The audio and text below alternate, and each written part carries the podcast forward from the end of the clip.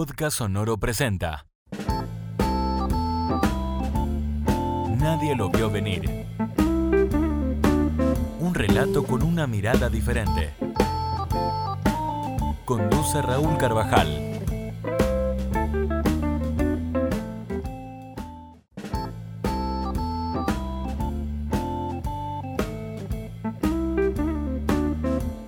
Hola, ¿cómo están? Acá estamos nuevamente en Nadie lo vio venir podcast, hablando sobre temas de salud mental, temas que de alguna manera nos cruzan a todos en un periodo donde además eh, está todo muy intenso, todos estamos viviendo de alguna manera situaciones difíciles y, de alguna manera nos fue pasando con, con la pandemia, con el contexto social, con todas las situaciones personales que, nos fuimos conectando con el miedo. El miedo a las pérdidas potenciales, pero también el miedo que vino con las pérdidas reales. De alguna manera, con la pandemia todos perdimos algo. Perdimos desde la rutina hasta algún ser querido, los casos más terribles. Y, el miedo se ha ido instalando de manera importante. Y en algunas personas esto se ve eh, reflejado en los cuadros de crisis de pánico, de lo que queremos conversar hoy. Y esta crisis de pánico como un miedo al miedo que mm, afecta nada más y nada menos que a 260 millones de personas a nivel mundial, según la Organización Mundial de la Salud.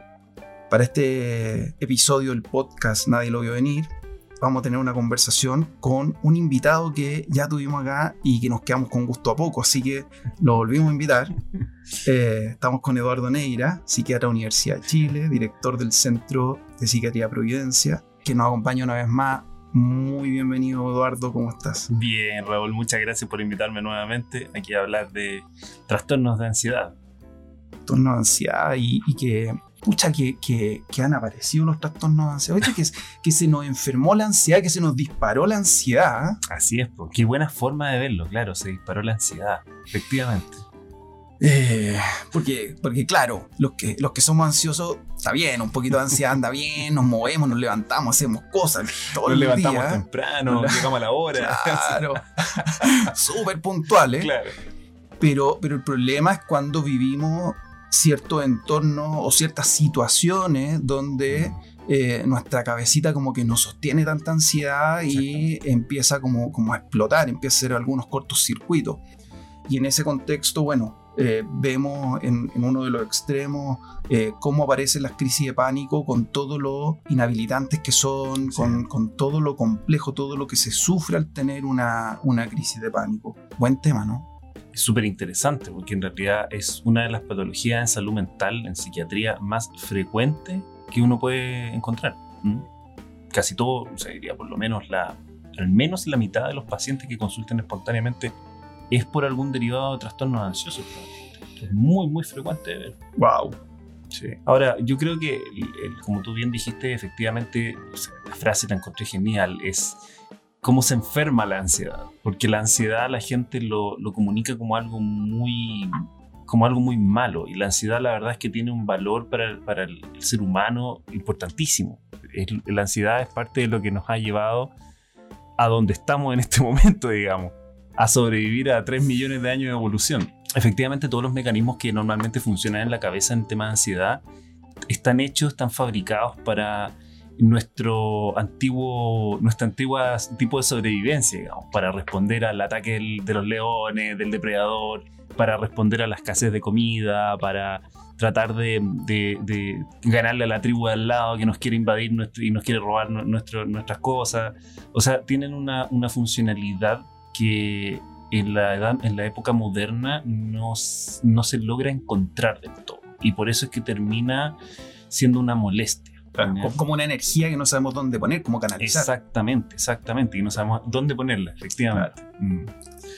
Claro. Mm. Y en este contexto, eh, yo, creo que hay, 200 motivos, de millones de motivos, pero, pero ¿cuál crees tú que han sido los más importantes como para que la ansiedad se dispare tanto? ¿Y, y cuáles han sido los motivos por los cuales algunas personas han llegado a, a las crisis de pánico? Sí, de hecho, em, una de, las causales de, aumento de los trastornos de angustia suele ser la incertidumbre. La incertidumbre, o como dijiste muy bien, el miedo al miedo, o el miedo a lo desconocido, es lo que más dispara todos nuestros mecanismos de defensa al respecto y hace que esta ansiedad se transforme en algo que es descontrolado, porque simplemente no lo podemos poner en ninguna instancia. Con, con todo lo que ha pasado últimamente de la pandemia, de, tanta gente que se ha encontrado, por ejemplo, no sabe si su trabajo va a continuar o no, si mi matrimonio va a seguir o no, si, eh, tanta, si mi vida va a seguir o no, especialmente la gente que cayó enferma o algún familiar que estuvo hospitalizado. Ese nivel de incertidumbre hace necesariamente que el- el grado de angustia, de ansiedad, se dispare mucho. Y todos estos mecanismos que están muy localizados en el cerebro, ¿cierto?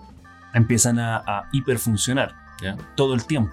Algo que es insostenible energéticamente, digamos, porque simplemente no hay suficiente energía en la cabeza para sostener tanta angustia todo el tiempo. Claro. Empieza a fallar. La bendita incertidumbre. ¿eh? Esa- ¿Cómo, la cómo nos ha incertidumbre. golpeado? Mm. El- con, con todo lo que ha ido pasando, como, como hablábamos en el capítulo anterior, la incertidumbre laboral, Mm.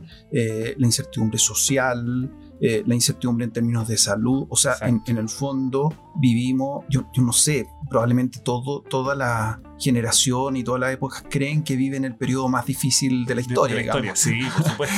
Pero yo en el fin de nuestros tiempos. Así es. Eh, pero yo creo que ni en nuestros sueños más trasnochados Sí. pensábamos vivir una, una situación de tal grado de incertidumbre.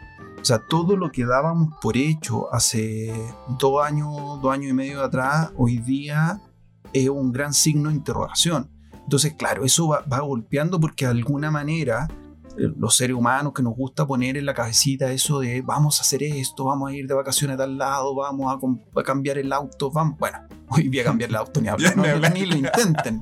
No, Sí, está imposible comprarse casa. No, Sí, hay- bien todo eso. Hay, más espera que la hora del psiquiatra. Sí, ya más. A- Así nomás. Y, y los precios ni hablar. No sé No. cómo andarán con los psiquiatras, pero. Eh, entonces, poner nuestra cabecita en disposición de un proyecto futuro eh, está bien, bien difícil. Está difícil, sí. Eh, es complejo. Entonces, claro, la incertidumbre ahí nos pega y la ansiedad se dispara. Mm. Ahora, particularmente, ¿cómo reconocemos un- una crisis de pánico? Porque de repente mucha Mm. gente dice, no, tuve una crisis de pánico, ¿y ahí qué le pasó? No, no podía parar de llorar. Mm. Ah, ¿será eso una crisis de pánico? Exacto. Si pudiéramos describir cuáles son las características propias de una crisis de pánico. Es, es- es impresionante como la crisis de pánico, a lo que hemos denominado como crisis de pánico, es algo tan constante entre las personas. Suele ser tener exactamente las mismas características en mucha gente. De, interesante porque además de diversas culturas, se expresa más o menos igual. Primero, es súper importante entender que las crisis de pánico, la crisis de pánico es el apex del- del- de la angustia, digamos. ¿ya? Es el, el punto más culmine. Tanto así que la gente que tiene una crisis de pánico siente que se va a morir. O sea, su vida llega hasta ahí. Claro. ¿no? O, o que va a perder la razón. O, que va, o se va a volver loco, Claro. efectivamente. Es impresionante. O sea, la, la percepción de dejar de existir, de dejar de ser yo como soy ahora, es impresionante. Ese es el, el ápice de, de la angustia. Lo, lo que genera ese miedo al miedo. Exactamente, exactamente. Ahora, las características más clásicas de una crisis de pánico, lo más, lo más habitual es que una crisis de pánico como tal parte de la nada. O sea, es muy difícil de identificar qué es lo que hizo que disparara la crisis de pánico. Suele ser tremendamente espontánea. Una crisis de pánico, especialmente las, las personas que lo han sufrido por sus primeras veces, digamos, dicen estaba haciendo nada, estaba en la casa cocinando, lo que hago todos los días, de repente empiezo a sentir que el corazón se me acelera, la vista se me pone borrosa, la cabeza se me empieza a confundir, sentía como que alguien me perseguía, vamos a ahondar un poco más en, la sintomatología en específico, pero es súper importante que la gente se angustie porque sienten que esto es de la nada. Lo, lo habitual en una crisis de pánico es que precisamente parte con muchos síntomas físicos, que suelen ser sudoración fría, taquicardia, o sea, el corazón se acelera mucho, se siente como que el corazón no lo tuviera en el cuello o en la boca, está palpitando muy fuerte. La visión se empieza a poner borrosa. Y todo esto son efectos de la adrenalina. Son elementos que antiguamente al ser humano le servían para arrancar de una amenaza. Acelerar el corazón para aumentar el flujo de oxígeno a los músculos. Dilatar las pupilas, que es cuando uno ve borroso, que para poder ver lo más lejos posible, porque la idea es tratar de buscar la amenaza. La sensación de querer arrancar, que es muy frecuente lo que cuenta la gente que tiene una crisis de pánico, que siente que tenía que arrancar de ese lugar. Es porque la angustia a uno lo dispara a salir del peligro. ¿ya? Y eso es lógico, digamos, si es que uno se encuentra con una manada de hienas y tiene que salir corriendo antes de que lo pillen, digamos. Claro. Pero, pero ahora cuando uno está en el metro, ¿dónde está la amenaza? Claro. Entonces, eso es lo, lo más habitual al principio. Y luego, que es muy importante, es que esta se sostiene y generalmente una crisis de pánico como tal suele durar no más de 20 o 30 minutos, ya que eso es algo muy importante. Yo muchas veces con los pacientes que, que me cuentan que tuve crisis de pánico, empiezo a conversar con ellos y le digo, ¿y cuánto duró? No, to- todo el día así. Uno ya dice, no, no hay cerebro que aguante estar en esta condición todo el día. 30 minutos, cuando mucho, después se, se corta a sí mismo, porque el cerebro no lo logra sostener. Y ahí es donde empiezan a sentir cosas post crisis de pánico, que es mucho cansancio, una sensación que me interesa mucho. ¿eh? Lo he encontrado poco en la literatura, pero lo he encontrado mucho en los pacientes, digamos, que sienten vergüenza. Se avergüenzan de cómo se sentían, decían, disculpe, doctor, no sé qué me pasó, tenía esta sensación de angustia, que en su punto culmine, además, viene muchas veces con dolor al pecho, con, con dolor abdominal también, eh, hinchazón, mucho dolor. La gente lo asocia con que tiene un infarto. Yo Claro. tuve la, la- la fortuna de poder trabajar tres años en urgencia en el hospital en, en Molina, en la séptima región. Hospital relativamente pequeño, pero como uno hacía turnos de urgencia, solía llegar mucho paciente con crisis de pánico, que lo primero que uno tiene que descartar es, es un infarto. Son gente yo, de 40 años, fumadores, por supuesto. Lo primero que hago, le tomo un electrocardiograma, cómo está su corazón. Y salían normal. Y uno empezaba a conversar con ellos, qué pasa, y empieza a aparecer este, este contexto de angustia. Y cuando decae el- la crisis de pánico, la gente que sentía que se iba a morir rápidamente empieza a perder esa sensación. Y empieza a aparecer esta sensación como de, de vergüenza por lo que sintieron. ¿ya? Tiene que ver con el volver a entrar en razón, con, "Ay, ¿qué me pasó? Esto no tiene sentido, qué raro. Claro. Yo no era así, no me pasaban estas cosas. Eso es súper interesante y lo encuentro además, a mí me generaba, en la urgencia me, me generaba una sensación muy de, de- de empatía. Me daba mucha pena que la gente estuviera así. Que llegara a la urgencia pensando que se iba a morir y se diera cuenta que es algo que pasó en su cabeza. Claro. Como que eh, ahí se activa la parte racional que Totalmente. intenta entender y explicar esto. Y no encuentra razón, que es lo peor. Ahora, hay- cosas que dijiste que, que me parecen bien interesantes porque de alguna manera el cuerpo, la cabeza, nuestro ser, activa mecanismos para salvarnos. Ah, lo que pasa es que, claro, Sí. el peligro no, no, no, no, no es tan evidente. Mm. Entonces como que se activa un superpoder. ah, Claro. para ver claro. de lejos, para estar preparados para escapar, qué sé yo. Pero, pero claro, al estar en un contexto distinto, también eh, se activa la alarma. Exacto. me está pasando esto, me voy a morir, me voy a volver loco. Que empieza a funcionar como un círculo vicioso Exacto. que profundiza la sensación. Y lo otro interesante es el tema del tiempo, que las crisis de pánico son más bien cortas en el tiempo. Mm. ¿ah? Y esto va, como tú dices, entre 10 m- minutos, media hora. Hasta media hora, cuanto mucho, sí, claro. Ahora, ¿cómo, ¿cómo las distinguimos de las crisis de angustia? Perfecto. La crisis de angustia está definido con, como una especie de mm, lo que se denomina prodromo, como un- una previa a tener crisis de pánico.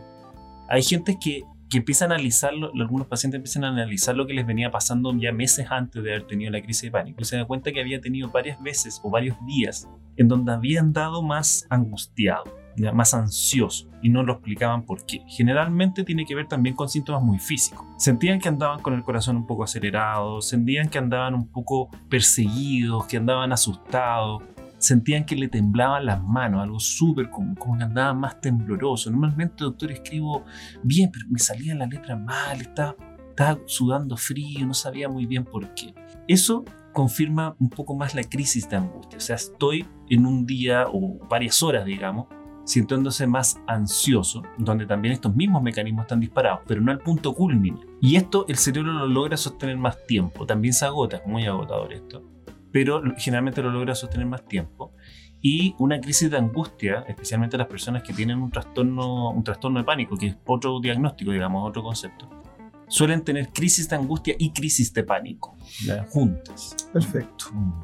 Y ahí la, la manifestación, cuando ya estalla la crisis, encontramos diferencias. No podría decir, no, mira, esto que te pasa en realidad responde más a una crisis de angustia por tal o tal motivo o son muy similares. Sí, efectivamente es un ejercicio que uno trata de hacer especialmente cuando desde el punto de vista del diagnóstico uno tiene cierta confusión. Trata de, de diferenciar si han sido crisis de angustia o son crisis de pánico. Y una de las formas, como dijimos al principio, más claras que ayudan en esto es el tiempo el tiempo, cuando son de muy larga duración, inmediatamente uno empieza a pensar que son más bien crisis de, angustia. Y otra cosa que es un diferencial muy importante en la crisis de angustia versus la crisis de pánico, es que la crisis de angustia rara vez, si no nunca, tiene la sensación de muerte o de, desaparecer o de volverse loco, ya que es una sensación, insisto, no, súper intensa, es muy intensa es absoluta, digamos, lo cubre todo. Como un tsunami emocional. Como un tsunami, exactamente. La gente no puede pensar otra cosa, grita, me voy a morir. Es, impresionante la sensación, es evidente. Es una verdad, eso es lo que decía el paciente, es una verdad, me voy a morir en cualquier momento. Eh, la crisis de angustia rara vez con eso, generalmente la crisis de angustia viene acompañada de una sensación que algo malo le va a pasar a alguien, pero no saben bien qué y está muy flotando y dura mucho rato esa sensación. Mm.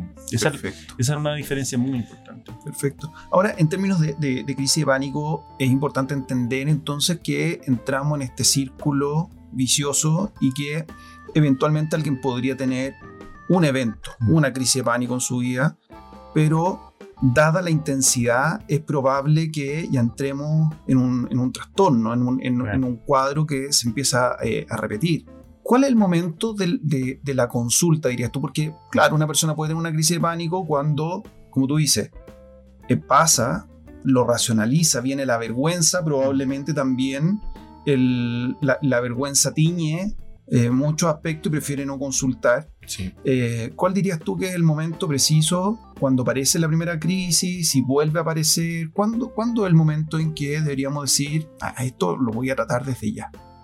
Hay, un punto que es súper importante efectivamente para poder detectar eso, y es cuando empieza a aparecer un miedo a tener una nueva crisis. Perfecto. El miedo de la nueva crisis, yo siempre le explico a los pacientes que la angustia funciona como una bola de nieve. Va sumando cosas. Y eso también tiene un sentido de vista, un punto de vista evolutivo, tiene mucho sentido por poner un ejemplo básico, si yo estoy en un bosque y en el árbol X de ese color eh, vi un animal peligroso, voy a sentir mucha angustia por eso. Mi cerebro automáticamente asocia ese árbol a ese tipo de amenaza. Y si además yo después voy en otro bosque y veo el mismo árbol, probablemente lo voy a evitar porque ya me pasó una vez que detrás de ese árbol apareció una amenaza, entonces no quiero volver a acercarme a eso. Y ahora si eso crece, ya no me acerco a los bosques porque los bosques me dan susto. Bueno, claro. Eso en la actualidad se traduce en, me da una crisis de pánico, por ejemplo en el metro, que es un lugar muy frecuente en donde aparecen crisis de pánico, probablemente asociado a la cantidad de gente, a la falta de oxígeno, etc. Y la gente empieza a asociar el metro a la crisis y empieza a evitar exponerse al metro. Claro. Si esto aumenta, evitan exponerse al, al exterior. Y finalmente empieza a desarrollar otra sintomatología de otra enfermedad que se llama agorafobia o sea, miedo a exponerse a situaciones en donde es difícil salir o que los rescaten o que los asistan. Eso yo creo que es el punto ideal para entender que esa crisis de pánico no vino solita, vino acompañada. O sea, cuando uno empieza a sumarle cosas. Eso, eso para mí es esencial. Y cuando está este temor anticipatorio, ¿no? Exactamente. y, y, ahí lo voy a vincular con la terapia estratégica breve, que es uno de mis chiches actuales, digamos, estoy estudiando eso que aparecen tres mecanismos de enfrentamiento o intento de solución, que es la evitación. El problema es que cuando evito, como dice Giorgio Nardone, agrando el fantasma crece. Exacto. Cuando yo enfrento, el fantasma puede desaparecer. La petición de ayuda, claro, me resuelve, pero empiezo a ser dependiente. Exacto. Y el intento de control, que muchas veces agudiza el problema, porque yo empiezo a sentir, hoy parece que mi corazón, o estoy sintiendo mi corazón. ¿Por qué estoy sintiendo mi corazón? ¿Ah? Entonces, claro, si usted en este minuto hace el ejercicio de intentar sentir su corazón, lo va a sentir. Básicamente porque estamos vivos y el corazón late. lo cual es buena noticia. Es buena noticia. es la, buena noticia del día. El problema es cuando eso me asusta. Exacto. Cuando mis propias reacciones me empiezan a asustar. Porque ahí lo que empieza a activarse el mecanismo del, miedo. desde esa perspectiva, hay dos buenas noticias. Primero que las crisis de pánico son incómodas, son feitas, se pasa mal, pero no son graves. Exactamente, no son graves. Y la otra buena noticia es que tienen tratamiento, tanto farmacológico como en psicoterapia. Y funciona muy bien por lo demás. La estadística muestra que, el- que el- todos los estudios muestran que incluso el uso combinado de fármacos con psicoterapia en los tratamientos de trastornos de pánico son muy buenos. O sea, la gente avanza bastante. ¿sí? Sí, se, se resuelve mm, bastante bien. Entonces es importante que si está sufriendo eso, no sufra de más. Y le ayuda. Hay, Sí. hay, hay estrategias. La, como digo, voy a hablar desde, desde lo que yo estoy viendo y estoy conociendo. La- la- los terapeutas estratégicos breves manejan protocolos Mm. súper eficientes para el manejo de las crisis de pánico, que en general, yo lo he visto, funcionan bastante bien. Y desde el punto de vista farmacológico, hay una gama de, de productos que deben ser, por supuesto, recomendados por el profesional. Totalmente. De hecho, sí, efectivamente. Bueno, el tratamiento habitualmente, desde el punto de vista psiquiátrico, farmacológico, se suele hacer casi siempre acompañado de un antidepresivo, que es un- el eje principal en el tratamiento de, de- eh, farmacológico de, de un, de un trastorno de pánico. Que es súper importante. En atención primaria a veces suelen olvidar lo- lo- los colegas, desgraciadamente, se centran mucho en el uso de las benzodiazepinas, que es el clonazepam, el diazepam, que tienen su lugar en el tratamiento, pero quedan en eso. ¿ya? He visto muchas veces ese tipo de tratamiento. Y, y si algún colega me está escuchando hoy día, sería maravilloso recordarle, colega, por favor, no tenga miedo en empezar a usar la sertralina, las dosis adecuadas, ojalá. Exacto. Que, que eso es lo que, más, lo que más falla generalmente en el avance adecuado, porque es una enfermedad en salud mental que tiene un tratamiento tan bueno que perder la oportunidad de que un paciente gane esa confianza, yo creo que es un tremendo desperdicio. O sea, vale la pena intentarlo. Y, y ahí, Eduardo, en, en dos palabritas, ¿cómo, ¿cómo le explicamos a la persona que llega una crisis de pánico y el psiquiatra le dice, le voy a dar un antidepresivo? Claro. Entonces pero si yo no tengo depresión, doctor, ¿qué- Claro. co- ¿cómo...? Eso es muy frecuente, sí. En la atención primaria pasa muchísimo. ¿Por qué me está dando un antidepresivo si yo estoy angustiado? Sí. ¿Qué, qué, qué efecto tiene ahí? ¿Qué pasa? Efectivamente, bueno, el- el- los antidepresivos efectivamente tienen múltiples funciones. Igual que muchos medicamentos reciben sus nombres por cómo se usan generalmente, pero no son solo para eso. Los antipsicóticos, que también son para los pacientes psicóticos, por supuesto, no solo son para eso. Los antidepresivos tienen la gracia de lograr una regulación de eh, los neurotransmisores, todos los mecanismos de comunicación dentro del cerebro, que ayuda muchísimo a regularla, regularla para bien. Esto es lo interesante de los antidepresivos y yo le recalco mucho a la gente que le tiene susto de depender de una pastilla. Le explico que el antidepresivo tiene la gracia de ser un medicamento que más bien guía al cerebro en hacer algo que ya sabe hacer, solo que lo guía para el lado correcto. ¿Ya? Permite que estas conexiones neuronales asociadas a los temores, ¿cierto? A, esta asociación de tengo miedo a este, como les puse el ejemplo del árbol con el animal, lo trata de desapegar, sacar una cosa, un concepto del otro. Y eso, en conjunto con una buena psicoterapia, logran desarmar ese link que se creó de la angustia con el objeto y separar el objeto del miedo. Y así uno puede volver a enfrentarse más fácilmente. Ese proceso lo hace mucho mejor. Lo facilita. Bueno, y, y- Mm. y en terapia lo que se busca es romper este patrón que se establece del miedo al miedo eh, a través de romper est- esto que decíamos, de la evitación, de la solicitud de ayuda, del intento de control. Y, y de alguna manera eh, mostrarle a través de experiencia a la persona que puede recuperar esta sensación de, de tranquilidad, volver a confiar en su cabeza, en su cuerpo, volver a confiar en sí misma, rompiendo estos patrones que son tan invalidantes. Eh, y, y como digo, funciona bien, así que es importante abordar este cuadro, eh, atreverse a consultar, no tener miedo. Est- estas son cosas que pasan. Y, y así como, no sé, si uno se rompe una pierna, uno no dice, ah, mira, voy a esperar. No, Uno Claro. va y le ponen el yeso y no pasa nada. En, en salud mental es lo mismo. La- las enfermedades en salud mental existen y es importante diagnosticarlas, mirarlas y tratarlas. ¿ah? Exactamente. Que es muy importante. Muchas gracias, Eduardo. No, feliz de poder haber sido ayudar acá a explicar todos estos temas que yo encuentro que son súper importantes. Una vez más, no sé si hay alguna recomendación de serie, película o libro que nos pueda ayudar en esta temática del miedo al miedo. Hay un- una serie de documentales de, Netflix que es súper interesante. Hay un capítulo dedicado precisamente al tema de la, de la angustia. Son estos documentales de Vox que tienen.